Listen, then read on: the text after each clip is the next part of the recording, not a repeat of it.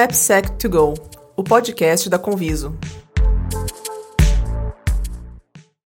E aí, pessoal, sejam bem-vindos a mais um episódio do podcast AppSec2Go, podcast da Conviso, que faz parte de uma série de ações aí para fomentar a comunidade AppSec. E eu sou Gabriel Galdino e hoje estou aqui com o Ricardo Zandonai. Tudo bem, Ricardo? Opa, beleza. Ricardo, ele é mestre em Big Data e Business Intelligence é, na Universidade de Isabel, Espanha, e hoje ele atua com a AppSec na PicPay.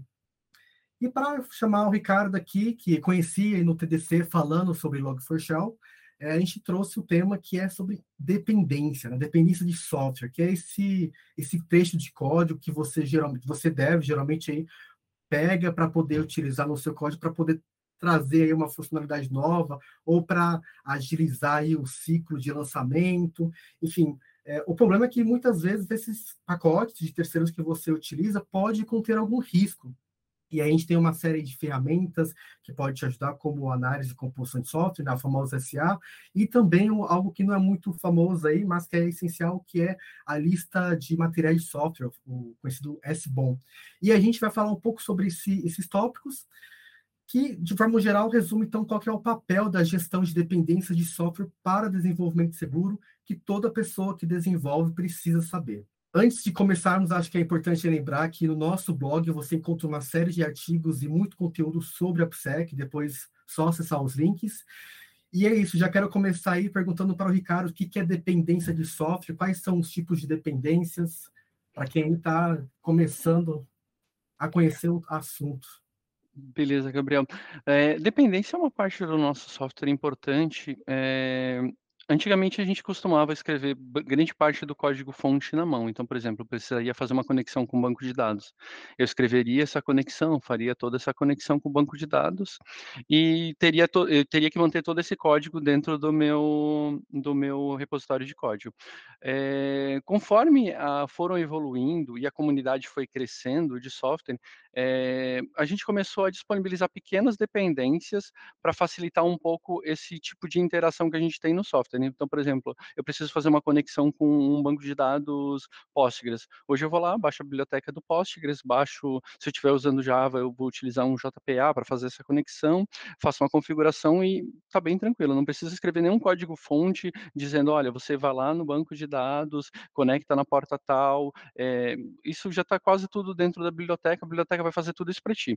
É, a maioria dessas bibliotecas elas são open source, então a gente a gente simplesmente vai num, num repositório e baixa essa biblioteca de, de outro desenvolvedor, vai ter várias versões, vai ter várias em várias linguagens. Então, por exemplo, eu posso ter bibliotecas para o meu front-end. Então, por exemplo, ah, eu preciso botar um botão que quando eu clicar ele vai é, dar um brilho na tela. Tem uma dependência para fazer isso hoje. Então, você vai importando isso para dentro do seu software para você não ficar tendo que escrever essa parte de, de código que já foi escrito por outra pessoa e às vezes ela está muito mais madura do que aquele tipo de código que você iria escrever. A comunidade, às vezes, se você pegar comunidades, por exemplo, Spring, ou até a própria comunidade do React, que é, que é para front-end, é, são bibliotecas muito maduras, é, elas têm, os desenvolvedores são vários desenvolvedores sêniores, engenheiros, arquitetos, que pensaram em fazer aquilo ali da melhor forma e disponibilizam para o desenvolvedor essa facilidade na hora que ele está escrevendo o software. É, antigamente não, antigamente você tinha que escrever tudo na mão ou você compraria essas bibliotecas de terceiro. Hoje em dia ainda tem bibliotecas que são pagas, mas são raros casos, é, não, não, não existe muitos casos é, normalmente que a gente utiliza uma empresa, a gente normalmente pega uma biblioteca de terceiro, importa, começa a escrever nosso software em cima dela, pega um framework, por exemplo, ah, vou utilizar o Spring, você vai no site do Spring, cria um projeto lá dentro do próprio site e você já sai é, programando ele. Antigamente não, você teria que escrever é, como o seu endpoint vai se comunicar, como é que você vai disponibilizar esse endpoint, é, todas as rotas, entre outras coisas que você deveria escrever. sobre os tipos de dependência, a gente vai ter dois tipos de dependências principais, que são as dependências diretas, que é aquilo que a gente importa diretamente. Então, por exemplo, eu quero utilizar um, um Spring Boot no meu projeto vou lá no meu arquivo POM, no meu arquivo Gradle, e coloco a dependência do Spring Boot e o meu Maven, meu Gradle vai baixar o Spring Boot da minha máquina. Junto com essa dependência do Spring, existiam outras bibliotecas, outras, outras dependências que vão vir junto com esse pacote, porque essa, essa biblioteca do Spring, ela depende de outras dependências que estão ali. Essas dependências são dependências transitivas, que elas vêm diretamente para o nosso código através de uma dependência que a gente produziu diretamente. É... É, em relação, por exemplo, a, hoje em dia toda aplicação moderna ela utiliza dependência, né? Eu queria saber, é, a gente tem é muito comum essa noção de, tipo, essa dependência, ela tem outra dependência dentro, ou a gente às vezes usa uma dependência a gente nem sabe que aquela dependência ela é transitiva, ou seja, ela é dependente de outras dependências. Porque eu, por exemplo, não tenho essa, essa visão. Geralmente, quando baixo ali no Nugget uma biblioteca, enfim, eu nem penso nisso. Então, não sei se isso é uma coisa que é muito evidente, assim. Normalmente, quando é, você não está ali batendo direto no código, importando muitas dependências, quando o seu projeto não é muito grande, você não tem uma visão muito ampla quanto a isso. Mas um problema que, que vem junto com, esse, com essas dependências indiretas é o quê? É, eu importo a biblioteca A, e a biblioteca B. A biblioteca B faz referência a uma versão da biblioteca C, e a dependência é, B faz uma outra versão de uma biblioteca C. Isso pode dar algum conflito, e até, por exemplo, a, a versão que foi importada não é compatível entre essas duas bibliotecas. Então, o meu código pode dar problema porque eu estou com uma, uma, uma dependência que é importada em dois pontos e eu vou estar tá utilizando só uma versão e não as duas. Normalmente o gerenciador de dependência não traz as duas versões do código ali para estar tá importando. E aí começa, o meu código começa a dar erro em, em, em, coisas que eu não importei diretamente, coisas que eu importei indiretamente. Então, é, não é algo visível, você não, você não pega o seu arquivo de POM e você sabe o que está tá importando é, de outras dependências transitivas, não, não, não sabe o que está vindo transitivo, você tem que, por exemplo, no, no caso do eu falo Java porque eu tenho quase uns 10, 15 anos de Java, então é, é bem comum para mim. É, quando você vai ali no Maven, você tem que gerar uma árvore de dependências para realmente ver o que, que é de dependência direta e o que, que ele importou indiretamente através daquelas dependências que você, que você importou. Isso é um pouco escondido, mas é, dependendo da ideia que você está utilizando, por exemplo, IntelliJ, tem alguns plugins plugins que já geram essa lista, fica bem visual, você pode consultar ali as dependências e ele inclusive já mostra dependências que tenham algum conflito entre versões. Então, por exemplo, a, a versão A e a versão B estão importando a, a, C ali em duas versões diferentes, ele já pinta em vermelho a versão C dizendo, ó, você tem que verificar isso aqui porque pode dar algum conflito de, de código. Total. É, essa parte de visibilidade é, é, é, interessante porque, assim, tanto que a gente não conhece muito bem essa árvore, a gente não, não busca muito conhecer essa árvore, tanto porque a gente às vezes só se preocupa se está funcionando. Tipo, ah, peguei aquela dependência, ela conseguiu fazer o que eu queria. Tipo, eu não penso é, se ela depende de outra coisa, ou se tem alguma vulnerabilidade, os riscos que isso pode trazer ao meu código. Eu acho que é importante a gente é, trazer esse ponto de que é, quando a gente usa uma dependência, a gente tem essas questões envolvidas, né? tanto outras dependências, quanto até riscos ou problemas que pode aí, acontecer numa atualização, enfim. Dependências, elas não são perfeitas, elas é, têm algumas, alguns problemas que a gente precisa sempre ter em mente. E, bom, você falou de Java, né, pacote de Java, e aí eu lembrei, obviamente, do Log4j, que aconteceu aí no mundo de Java. Não sei se você quer falar um pouco sobre, sobre o o impacto disso, se isso hoje em dia é, ensina alguma coisa para a gente, né? Para a gente que Claro. Claro, a, a ideia do Log4j e Spring for Shell também, que aconteceu quase na mesma época, é que, assim, são dependências extremamente utilizadas, então, por exemplo, quase todos os projetos é, Java têm Log4j, é, a gente foi quase todas as versões do Log4j, então foram poucos casos de versões muito antigas que não tinham esse problema, porque foi uma feature que foi implementada na versão 2 alguma coisa, e daí até a versão que estava no momento, todas elas eram vulneráveis. Então, o que acontecia era que numa parte do código que utiliza a uma API interna que faz conexão com a máquina, ela estava, ela, dependendo de como é que você fazia a escrita do login, ela fazia uma chamada para esse, para o JNDI e o JNDI conseguia executar alguns comandos de domínio e tudo mais. Então é, é, é algo meio bobo deixar isso aberto e por tanto tempo e não ser testado. Mas por quê? Era uma dependência tão comum que talvez os pesquisadores não não levaram uma relevância para isso durante muito tempo, entende? Então, eh, a gente tem que cuidar um pouco às vezes, porque algo que é muito utilizado nem sempre é aquilo que é mais seguro, né. Então, por exemplo, o Log4j é um dos casos, cara, era utilizado para tudo, mas estava com uma vulnerabilidade crítica, e vai saber há quanto tempo alguém já não estava explorando aquilo ali, né. Porque a a gente pescou isso agora, mas alguém já poderia estar explorando isso há muito tempo, tem invadido vários servidores com com esse problema e ninguém está ciente desse tipo de de vulnerabilidade, né. Então é é complicado. Eh, junto com isso aí, eh, tem 2 tem 2 tópicos bem relevantes, assim, que eu peguei do do ZDNet e do do próprio Snyk do site, que ele fala que de 75 a 78% de todas as vulnerabilidades encontradas indiretamente, eh, são encontradas indiretamente.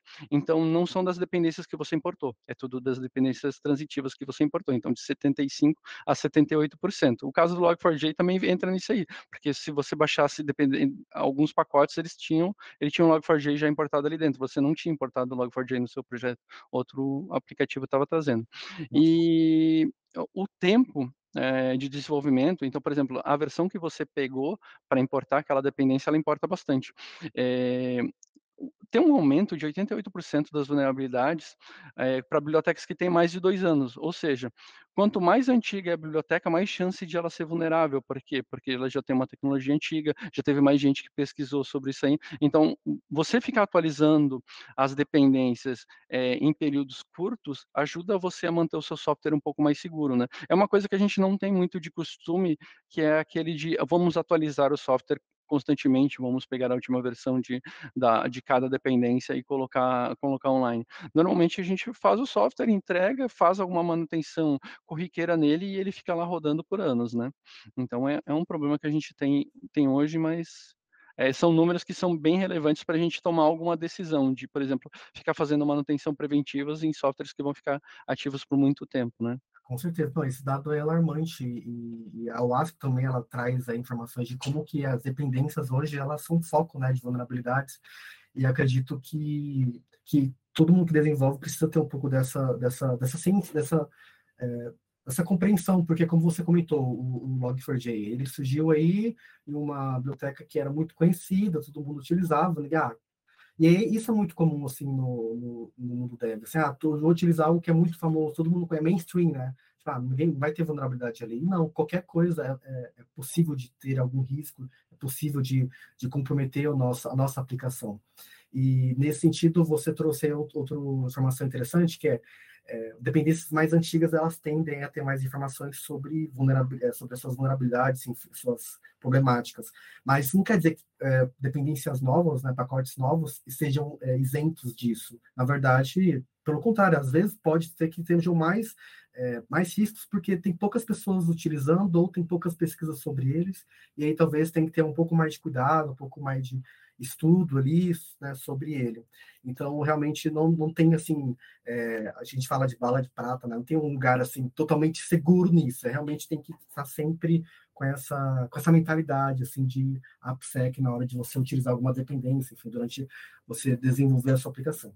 E aí eu queria entrar no tópico de gerenciamento de dependências, você falou do Java, a gente tem o Maven, A gente tem o Maven, a gente tem o Gradle, a gente tem o mais antigo que é Ant, eh, dá para montar também na mão lá, o Java -jar lá e botar o nome da classe também, mas daí, tipo, também é muito muito Caxias demais, a gente tem que pegar algumas coisas mais fáceis, então hoje em dia o mais comum é Gradle, até por causa do padrão Android que utiliza Gradle também, então fica bem bem bem tranquilo.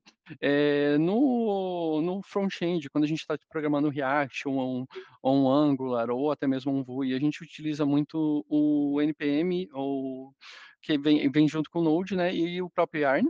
Eh, no .NET a gente tem o Nugget, eh, para o Python a gente tem o Pip, que é dar um pip install ali também bem rápido, e o Go a gente tem o Go Modules lá, que a gente faz a import da das das dependências por ele.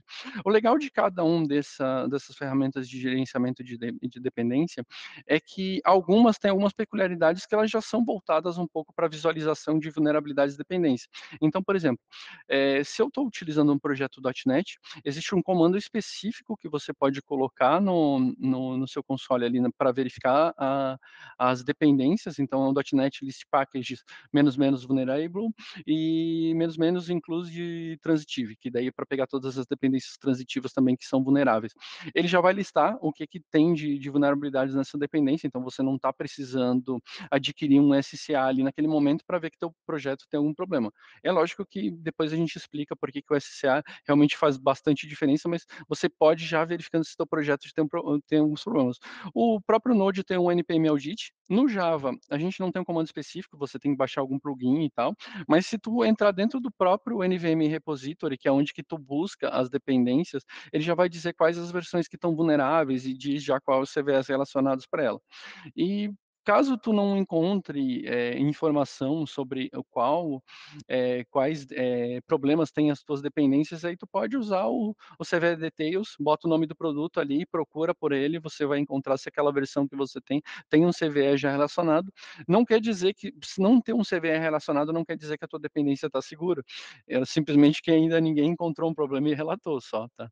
Então, um, um processo que é legal você está fazendo também é, por exemplo, assim, hoje em dia dia a gente pega bibliotecas muito novas. A gente costuma importar bibliotecas muito novas, porque é, no, principalmente na parte de front-end, como é um mercado muito aquecido, é um mercado muito rápido e está surgindo é, bibliotecas todo dia de, de front-end, é, a gente às vezes se, se, depara com um projeto que faz aquilo que a gente precisa, mas ele não é maduro o suficiente. Então, no, ponto de não ser maduro, pode ser que é, é, um time pequeno, é um desenvolvedor solo, ele não colocou um pipeline lá para fazer a verificação do código dele. Então, é interessante que, às vezes, quando você não tem aquela ciência, se aquela dependência realmente é madura o suficiente, você utilize um SAST dentro desse código para dar dando uma verificada se tem algum problema de dependência ou não. Como está tudo no GitHub hoje, você vai lá no GitHub, pega a versão que você quer específica, é, escaneia aquele código, pelo menos para ter uma primeira visão. Não quer dizer que não vai encontrar problemas depois, mas pelo menos é, 50% do, do, do, serviço ali vai ser feito pelo SAST para dizer, olha, essa, essa dependência aqui está ok, você pode utilizar ela com um, um, um mínimo de segurança para ela, né? Certo. Eu acho que, assim, dois pontos importantes que você citou e que eu acredito que seja é, essencial a gente dar um pouco assim, de ênfase que talvez alguém ainda é, tenha ouvido pela primeira vez, que é esse banco de dados CVE. Que, que, se você puder explicar um pouco o que, que é isso e como que um dev poderia utilizá-lo para encontrar é, as dependências. E também agora a gente fala um pouco sobre a, a análise e composição de software, a SCA, essa ferramenta que, que também faz parte desse processo de você encontrar aí problemas no seu código de independências, né? Claro. O CVE, na verdade, é, são pequenos é, estudos que foram feitos em cima de várias dependências que vão apontar problemas nessa dependência. Então, cada CVL vai ter uma nota que vai depender do quanto fácil é você explorar essa vulnerabilidade e o quanto crítico pode ser esse problema dentro do, do teu software. Então, os CVEs eles vão ter notas, então quanto maior a nota, quanto mais perto de 9, mais é, problemático e perigoso é você ter essa dependência importada no seu código. Tem alguns com CVE é, 7 que são ainda dá para importar com um mínimo de segurança e a, a 6 para baixo já fica um pouquinho mais difícil de uma pessoa explorar esse tipo de vulnerabilidade no seu no seu código, é, no, no, no, seu, no na sua aplicação. É, o, basicamente o SCA o que ele faz é o quê? Ele tem um, é, ele tem um banco de dados de CVE, então ele pega todas as bibliotecas é, que você tem no seu software, ele vai lá e, e roda um grade ou lista das bibliotecas, joga, compara essa lista de cada dependência que ele encontrou com os CVEs que já existem no mercado, e dependendo da ferramenta de SCA, ela também vai ter um banco interno dizendo algumas dependências que os pesquisadores internos daquela ferramenta é, encontraram sobre aquela dependência. Então, basicamente, assim, é, o, o SCA, ele está ali olhando a composição do seu, teu software. Ele vai pegar todas as dependências, vai gerar uma lista, é, vai comparar os CVEs para ver se ele encontra algum CVE, vai comparar interno para ver se ele, se ele gerou, se ele já encontrou alguma vulnerabilidade ali, e ele fica fazendo esse scan, é, dependendo da, da, ferramenta SCE, é lógico, mas ele fica fazendo esse scan recursivamente. Por quê? Os bancos de dados CVE são atualizados com uma certa frequência. Então, por exemplo, a biblioteca que eu gerei meu build hoje, ela pode não estar vulnerável, mas amanhã pode ser sido encontrado um CVE dela, da, dessa dependência que eu utilizo no meu biblioteca, e eu preciso ser avisado de que, cara, teu código-fonte, a partir de hoje, a, pelo CVETAL, é, pode ser considerado é, como uma vulnerabilidade. Então, a, a, ferramenta de SCA, ela, ela faz um trabalho meio que, que, que automático para você estar tá verificando as dependências de uma forma é, agendada. Então, a gente tem várias ferramentas hoje no mercado, a gente tem as ferramentas open source, a gente tem o dependency check do, da WASP, a gente tem um sneak que dependendo do tipo de licença do, do teu software ele também fica open source. É, para quem utiliza GitLab tem o Gemasio, para quem utiliza GitHub tem o, o dependency check, é, o, de, o Dependabot, desculpa. É, então ele, ele já vai ficar olhando as suas dependências do teu código e te avisando, ó, cara, essa dependência aqui, a partir de hoje, ela tem uma vulnerabilidade, cara, recomendamos você atualizar para dependência tal. Normalmente, a ferramenta de SCA, ela já vai te dar qual é a versão que já não vai ter vulnerabilidade. Porque o que acontece é o quê? Eu tenho, é, pegando no caso do Spring, ah, eu tenho a versão 221, a 211 e a 201. É, a vers... Não quer dizer que a versão 205 seja vulnerável para uma versão 2.1.1, ou seja, a, o software ele tem, ele tem várias versões ativas ao mesmo momento, então ele tem a 2.1, a 2.1.0 e a 2.1. É, e conforme ele vai atualizando aquela, aquela árvore de aquela árvore de versões ela vai se atualizando, ela vai corrigindo essas dependências nas próximas versões.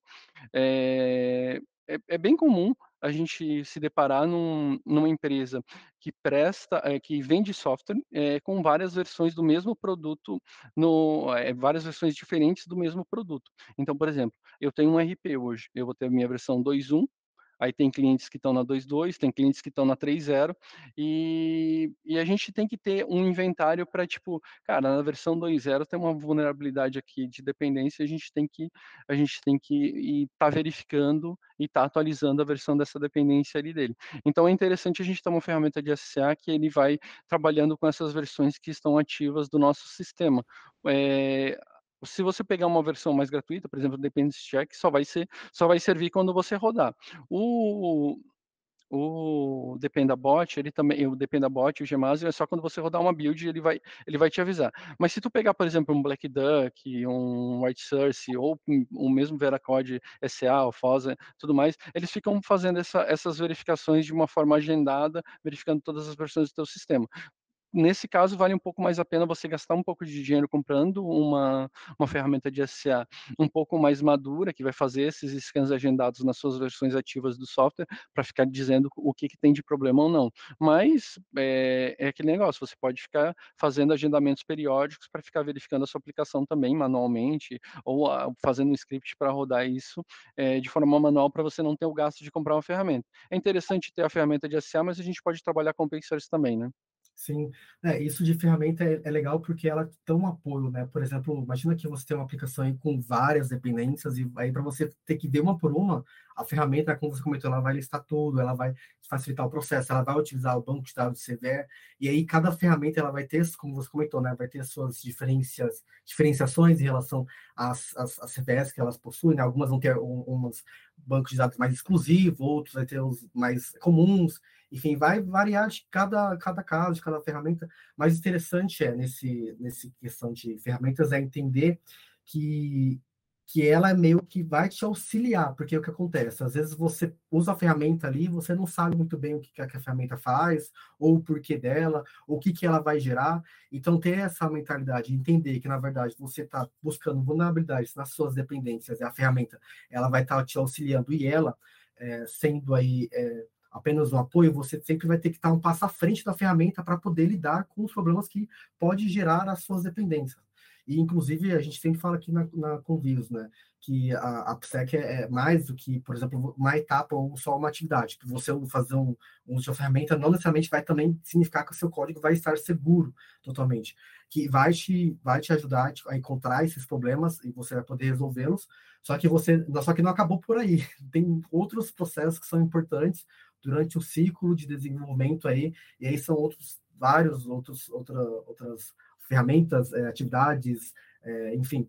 E aí Por que eu falo isso? Porque às vezes parece assim que o mercado vende, por exemplo, ah, use um SA e aí pronto seu código está seguro, não precisa de mais nada. Não é só colocar o SCA lá, né? É, é uma das coisas que a gente brinca, que muita gente acha que, por exemplo, eu comprei uma ferramenta de, de SaaS, uma ferramenta de SCA, estou protegido. Não, se você não tiver um acompanhamento, se você não tiver um time de AppSec, se você não tiver desenvolvedores capacitados para estar tá atualizando essas dependências que estão vulnerabilidade, você só vai saber que você tem um problema, mas você não tá, vai estar tá corrigindo, né? É uma coisa que acontece muito hoje no mercado, é que a gente compra a ferramenta, a empresa compra a ferramenta, gasta muito dinheiro, porque essas ferramentas não são baratas nem um pouco. É. É, você gasta muito dinheiro, mas você não monta uma equipe para corrigir o problema, você simplesmente só deixa o problema lá. E a, às vezes você pega uma empresa com muito menos recurso, mas que tem uma maturidade muito maior de alguns desenvolvedores, ou até mesmo tem uma pessoa de segurança, que o cara pega a ferramenta open source, faz na mão, scan, é, roda agendado há, muito, é, roda agendado, e o software deles é muito mais seguro do que uma empresa muito grande que tem um software, que tem um sinopsis da vida, que tem um, um qualquer outra ferramenta de, de, de SaaS e SCA é, comprados. Por quê? Porque tem um pouco mais de maturidade. É, tem uma, uma das coisas que realmente incomoda bastante é que hoje em dia é, a gente não tem um estudo de para estar tá importando uma dependência, a gente pega aquilo que é padrão do mercado e está importando. Isso volta àquele problema que teve há pouco tempo com o Python, que uma das dependências que era bem utilizada pelo, pelos projetos, ele ficava lendo todas as environments do, do sistema operacional, capturava as chaves da AWS e mandava para um indiano. Então é, é, é, é complicado, porque às vezes você está confiando na comunidade, é, as dependências são geradas pela comunidade, então a gente tem vários casos de, comunidade, de membros da comunidade que estavam extremamente frustrados com a falta de compromisso com as pessoas que estavam importando a dependência e ia lá e zoava a dependência para realmente quebrar o projeto de várias pessoas. Então é, é um pouco complicado a gente trabalhar com as dependências se não trabalhar com maturidade, se a gente não trabalhar com verificação de quem que é o fornecedor, quem é que gerencia isso aí. Então, às vezes, ah, vou, vou utilizar o framework A, o framework B. Cara, tente sempre se apoiar no framework que é utilizado por uma grande empresa. Então, por exemplo, ah, vou, vou programar front-end. Cara, tenta partir para o Angular, tenta partir para um, um React, que são Facebook e, e Google, que, que, que, gerenciam ele, são um pouco mais tranquilos de você não ter problemas com esse tipo de dependência que está importando no teu código. Então, é, é uma das coisas que às vezes atrapalha, porque às vezes uma biblioteca pequena, desenvolvida por um dev, ele já resolveria o problema, mas você tem que importar uma biblioteca um pouco maior que foi escrita por uma outra empresa. É, é, é complicado. E uma das coisas que incomoda bastante também, e o SCA também ajuda, é o ponto das licenças. Hoje, eh, hoje a gente não presta muito atenção é, no licenciamento de como é disponibilizada essa ferramenta. Dependendo do tipo de licença, tem vários fatores que você tem que colocar e você não está agindo, e depois isso pode te trazer uma perda financeira também. Então, o legal das ferramentas SA, por exemplo, que elas já trazem um compilado de se a licença é compatível com, a tua, eh, com o teu modelo de disponibilização de software ou não, né? Então, nesse caso, é, é legal, é um, é um plus que a ferramenta de SEA traz, que um open source normalmente não vai trazer isso para ti, né? Legal. Desse, desse tema, tem dois tópicos que eu queria é, que você pudesse comentar um pouco. Um deles é que eu lembro da sua pressão que você fala, é, se você não tem cão, aí SA, casse com gato, que aí seria um Python. Aí, nesse caso, você utilizar é, automatizações por meio de Python para você utilizar essas ferramentas. Isso é algo bacana para um dev aí poder também é, ter maior maturidade para poder encontrar vulnerabilidades é, utilizando essas ferramentas. E aí, no segundo tópico, eu queria entender contigo, que você já tem é, mais essa experiência né, de mercado, de ver como que é, desenvolvedores podem melhorar sua maturidade em relação a, a, esse, essa questão de encontrar vulnerabilidades ou lidar com riscos dentro das vulnerabilidades e também no uso dessas ferramentas, para que não seja algo, como você falou, que seja só comprado e deixado de lado, ou que seja visto aí como uma bala de prata para resolver o problema. Como que é, podemos alcançar essa maturidade? Quais são as dicas que você vem tendo aí? Claro, eu, eu, eu, coloco o Python porque é muito fácil tu escrever um script em Python. Você gasta muito pouco para estar tá executando esse script e você já faz de forma agendada, ele te gerando relatórios, ou então ele te mandando uma mensagem no Slack dizendo: olha, rodei um scan aqui encontrei uma, uma, vulnerabilidade, uma dependência com vulnerabilidade na versão tal. Então você consegue programar muito fácil isso. É, é importante você lembrar que é, tudo já foi escrito um pouquinho em Python. Então, por exemplo, ah, eu preciso de uma de uma API para acesso ao GitHub. Já tem uma API, já tem um, uma biblioteca lá que faz é, toda essa comunicação com o GitHub. Você só coloca a sua chave lá e você é, consegue ter acesso ao GitHub, consegue listar projetos, consegue listar releases. Então, é muito prático você estar tá utilizando Python, é, mas você pode utilizar Go também, que hoje em dia é muito simples. Você compila, roda em qualquer lugar, para estar tá trazendo essa dependência é, com vulnerabilidade e está expondo ela. Então, é, você pode o quê? Você pode gerar um script, rodar ele na sua máquina, ou você pode gerar um script e botar na AWS rodar ele agendado, e a cada tanto tempo ele vai baixando as dependências, comparando com, com um VulDB da vida, um Details, para ver se tem uma, uma dependência que você está utilizando ali que é vulnerável. É, existem vários cenários para como é que você vai gerenciar é, na, na, empresa. Depende do tamanho da empresa, depende do budget da empresa. Então, tem empresas que são extremamente pequenas, mas tem um budget muito alto por causa de investimento e tudo mais. Então, você consegue comprar um SA, mas tem empresas que são é, pequenas e tem um budget muito baixo.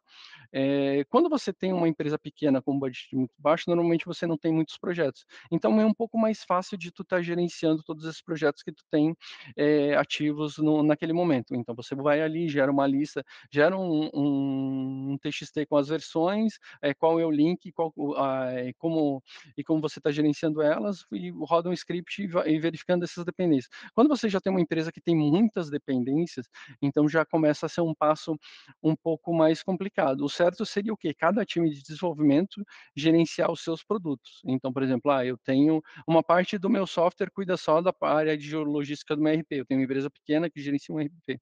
É, pô, o time de, de logística deveria ter uma pessoa lá dentro que rode esse script e verifique as dependências daquele módulo. Então, a, a gente pega muitas empresas grandes que têm budget baixo, é, porque a, a, margem de lucro do, do, software é baixa, então ele não tem muito dinheiro para gastar com segurança, mas também não tem bastante mão de obra e tem pessoas é, que têm uma maturidade legal, então você consegue gerar isso aí. Tem muita coisa pronta no mercado. O, próprio, o próprio site da WASP tem milhões de ferramentas é, prontas que já tem uma maturidade. É, você, você lista ali o dependency check, você tem um, o, uma verificação de .NET também feita pela WASP. Então, você pode utilizar essas ferramentas ali para resolver um, uma parte do seu problema, mas não dá para só ficar se apoiando nelas, né? Você não, você não pode só sempre ficar se apoiando no, no open source e não fazer scripts e não tentar buscar algo novo. O problema do open source, ao contrário das ferramentas pagas, é que o tempo de atualização desses bancos de dados ou das verificações é um pouco mais lenta do que na, do, nas ferramentas pagas. Por exemplo, é, um CVE que sai hoje no, no CVE Details lá para uma ferramenta paga, ela já sai na hora a ferramenta open source vai depender de uma atualização que vai ser feita pela comunidade, que vai botar aquele scriptzinho ali que vai ser executado e tal. Então é um pouco mais lento, é um pouco mais moroso esse processo e às vezes tu fica com um gapzinho ali de, de parte vulnerável no teu de, de tempo vulnerável do teu código até tu fazer essa correção ali para atualizar essa dependência. Então é um pouco complicado você só se apoiar nos open source. Então você tem que ter alguém pesquisando na tua empresa, tem que ter alguém antenado nas notícias. Então, por exemplo, o caso do Log4j. Cara, demorou, eu acho que até o, as primeiras notícias, até começar a sair a, as primeiras é, informações sobre o CVE, até porque ele é era um CVE publicado, mas ele não tinha detalhes. Então, tipo, ele não tinha a informação que você precisava para resolver o problema. Tinha vários estudos, o pessoal tentando é, capturar os melhores cenários para descrever o CVE e ele ficou um pouco aberto. Nesse tempo, ah, quem, o problema é na classe tal. Cara, era ir lá, a, abrir o jar, apagar aquele ponto class lá dentro e botar o jar de novo dentro da tua aplicação. Então já resolveria o problema. Então você tem que ter um time que ele tem que estar tá um pouco mais é, aberto no mercado, tem que ter um LinkedIn com algumas empresas de segurança, HackSec, Conviso, Tempest. Cara, você faz um compilado da, da, dessas empresas, tem ali no teu LinkedIn para receber as notícias sobre vulnerabilidades que são encontradas, isso te ajuda bastante a, a, a ter um gap menor de tempo para resolver esse problema com essas dependências, né? É isso aí, ó. Fiquem antenados nos nossos canais, aproveitando o, a divulgação aí. Mas é importante, isso que você comentou, é, além de você estar mais aberto aí nas redes, é, é uma questão que também de mentalidade, você ter essa noção de que é, vulnerabilidades novas estão surgindo, que sempre há riscos em todo, toda parte, em todo, toda etapa aí do, do desenvolvimento da sua aplicação, e tendo essa, essa mentalidade, né, esse mindset de AppSec, é, o que, que, que, que de interessante que isso gera, que, algo que você comentou, que a gente vai criando novos métodos e novas formas de adaptar a, a, essas ferramentas ou lidar com esses recursos de acordo com o nosso negócio, de acordo com a, com a criticidade aí dos nossos ativos, enfim. E, por exemplo, como você falou, né, fazer automatizações com automações com Python, né? Python hoje a gente utiliza para tudo. E hoje é, qualquer um que desenvolve aí consegue pegar o Python e fazer essas automações assim de forma muito rápida, e aí você consegue potencializar o uso de uma ferramenta. Mas para fazer isso, obviamente, você precisa ter essa essa essa essa não vontade, mas essa essa sensação de que preciso ir a, além das ferramentas. É interessante que você trouxe isso muito bem.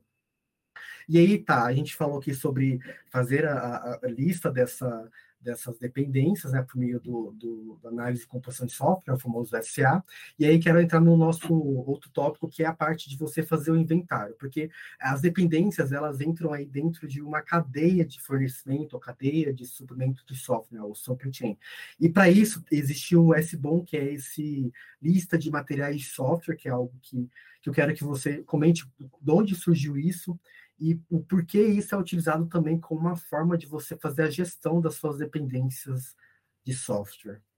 A, a ideia do, do, da geração do SBOM é que a gente precisava de um formato para estar tá descrevendo qual é a composição, o que, que, tem tudo dentro do nosso software. Então, eu preciso definir o que, que eu tenho de dependências, o que, que foi escrito, eu preciso ter toda a lista de materiais, né, que é o, é o, é o próprio SBOM, né, é a lista de materiais que eu utilizei para compor o meu, meu software. É, ele nada mais é do que um conjunto de, de, de metadados que descreve é, uma árvore de importação de dependências e mais é, com licenças, entre outras coisas é, que a gente utiliza no nosso software. Ele tem alguns padrões, vários, na verdade tem vários padrões no mercado, os mais comuns é o SPDX, o Swede e o Cyclone DX. É, o, o SPDX, ele é um padrãozinho mais normal, ele é open source, é, é, tem várias ferramentas que já geram é, documentações para ele, então, por exemplo, você pega o seu software, você, você, só importa na ferramenta, ele já vai gerar um relatório nesse formato, e ele lista a, a estrutura de componentes, licenças e o copyright de cada uma delas. Então, é legal para o pessoal fazer um pouco de compliance para ver se realmente a gente está adequado a todas a, as regras, é, pô, todas as dependências que a gente utilizou, todas elas têm a licença correta e tudo mais, então o documento já vai sair com isso aí. O, o Swede, ele já é um, ele já é um, um, padrão que define o ciclo de vida a partir do endpoint. Então, você tirando a partir do endpoint, ele já vai mostrar tudo que você está utilizando depois daquilo ali. Então, serve mais para você fazer um caminho feliz, você saber o que está ocorrendo no caminho feliz do teu endpoint, né? Ah, quando eu chamo esse, esse endpoint aqui, ele vai me trazer todas, todas as dependências que estão sendo utilizadas por isso ali. E o Cyclone DX é um padrão um pouco mais leve, é, tem menos coisas, e ele é muito utilizado para PSEC e para análise de componentes. Então, algumas ferramentas de SCA utilizam esse padrão para estar tá fazendo a verificação da, das dependências, né? É, a ideia do SBOM em si é um inventário de uso. Então, tipo, pô, o que, que eu estou utilizando? E por que, que normalmente a gente tem que fazer esse inventário? Normalmente, em empresas um pouco maiores, a gente gera é, esse padrão de documentação e em empresas que trabalham muito com editais. Então, por exemplo, quando você vai disponibilizar alguma ferramenta para um órgão governamental ou para um órgão militar, normalmente esse essa instituição ela quer saber um pouco como é que tu compôs aquele software e o que tipo de dependência tu está utilizando, até para ela se precaver de casos como Log4j. Então ela quer saber se você não está importando Log4j ali no meio. Você gera um relatório nesse formato, encaminha para eles, eles vão saber o que está acontecendo. É, nos Estados Unidos é bem comum, então a, a gente aqui, é, por exemplo, eu já trabalhei com algumas empresas que trabalham com órgãos governamentais, eles pedem um relatório, mas é, normalmente eles não costumam olhar ou costumam é, descrever muito, mas já trabalhei em empresas que além desse relatório é, tinha que ter as descrições de todas as reuniões, tinha que ter a ata da reunião que foi definido utilizar essa dependência. Por que, que você utilizou essa dependência? Por que, que vocês fizeram o importe dessa versão? Por quê? Porque eh, eles querem saber qual é o caminho que tomou a decisão de estar importando aquela dependência para realmente ver se para frente faz, faz, sentido utilizar ela ou não. Ou seja, eu importei uma dependência que volta um A no meu endpoint. Ah, para que, que eu importei? Ah, porque eu precisava retornar um A e eu não queria escrever aquele código, importei a dependência. Ah, mas agora a gente não precisa mais botar o A, então eu posso remover essa dependência fora, porque eu não, não estou mais utilizando. Se você tem um S-bom, ele vai e tem um padrão do, do modelo switch, Switch, desculpa, é, você já vai ver que nenhum endpoint está utilizando aquele, aquela dependência. Você pode capar ela fora, você pode tirar do projeto e pedir, ó, você pode tirar isso aqui fora, eu não estou vendo nenhuma utilização dessa dependência. Então, são alguns pontos que a gente pode estar tá utilizando para gerar uma lista, para saber como é que foi feito o software, para disponibilizar para quem está comprando o software, olha, cara, o meu software foi escrito dessa forma, nessa linguagem e com esse, com essas dependências. O resto do código fonte é meu, mas se você quiser ter alguma dúvida sobre as dependências que foram utilizadas, você procura ali no, no GitHub e vai estar as dependências lá dentro, né? Interessante. Eu, eu gosto desse conceito, assim, porque eu conheci ele faz pouco tempo e acredito que ah, muita gente que vai estar ouvindo agora vai, vai ser a primeira vez que vai ouvir esse termo SBOM, S-B-O-M, Software Bills of Materials, e ele tem um pouco de relação aí com a ideia própria de cadeias de valor, né? Cadeias de, de, de, valor no sentido de, de você produzir uma manufatura, né? A ideia de você, por exemplo, você produz um produto, quais são os fornecedores, a mão de obra, todas, ou todos os atores e peças ali que fazem parte do seu produto final. E como eu tenho esse lado da economia, então para mim eu consigo fazer essa associação um pouco mais fácil. E é interessante pensar que, como você comentou, né, o governo norte-americano está tá trazendo essas, essas, recomendações. Isso talvez seja uma tendência é, para o mercado futuro de grandes empresas, ou seja, de, de, que podem gerar impactos significativos aí, é, é, caso tenha vazamento de dados. Então, acho que é, é, é faz sentido eles propuser, eles proporem esse, esse tipo de exigência no sentido de meu, se estou fazendo uma, uma, aplicação, que, que, que, qual que é a que, que engloba toda essa aplicação? Mas é o que você comentou também. Tem uma, tem uma ata que explica porque eu gerei, usei um pacote X do dia tal, e isso, imagina para um desenvolvedor assim, ter que fazer todas essas, essas, pequenas, essas pequenas etapas diariamente. Desenvolvedor não gosta de fazer documentação, né? tipo, a, é, a, gente faz porque a gente precisa. Mas se tu levar para um lado, é, a gente que é de AppSec, a gente compra muita ferramenta, a gente tem que fazer análise de fornecedor. Então, por exemplo, é, eu vou eu vou começar a utilizar eu tenho eu tô eu tô empresa tal que eu vou começar a utilizar um endpoint de um terceiro tal. Como é que eu sei que o software dele é, é seguro na parte de dependência? Eu não preciso ver o código dele eu posso pedir só o SBOM ele me manda o documento eu verifico quais dependências que ele está importando e vou confiar na análise SAST que ele está que ele tá importando. Então é, quando você vai fazer análise de fornecedor, que é um dos trabalhos de AppSec que a gente também tem que fazer, você pode pedir o SBOM, um relatório de SAST dele, só pega o relatório, gera o relatório final de SAST, e a gente não precisa pedir um pen test. Então, porque o comum hoje, por exemplo, se você está muito desconfiado daquele fornecedor, se ele tem boas regras de segurança, você vai lá e contrata um pentest e avisa, ó, para mim comprar teu, teu, comprar teu software, eu preciso fazer um pentest nele para ver se realmente é seguro. Se você tem um, um, um, documento ali, um SPDX mesmo, e um relatório de SAST, você já, já tem 50% seguro. Dá para pedir o pentest? Claro, Claro que dá para pedir o pentest, mas pelo menos você sabe que a composição do software dele não foi feita de qualquer jeito, né? Você já sabe que ele está utilizando as últimas dependências, não tem dependência vulnerável, não tem dependência vulnerável entre outras coisas, né?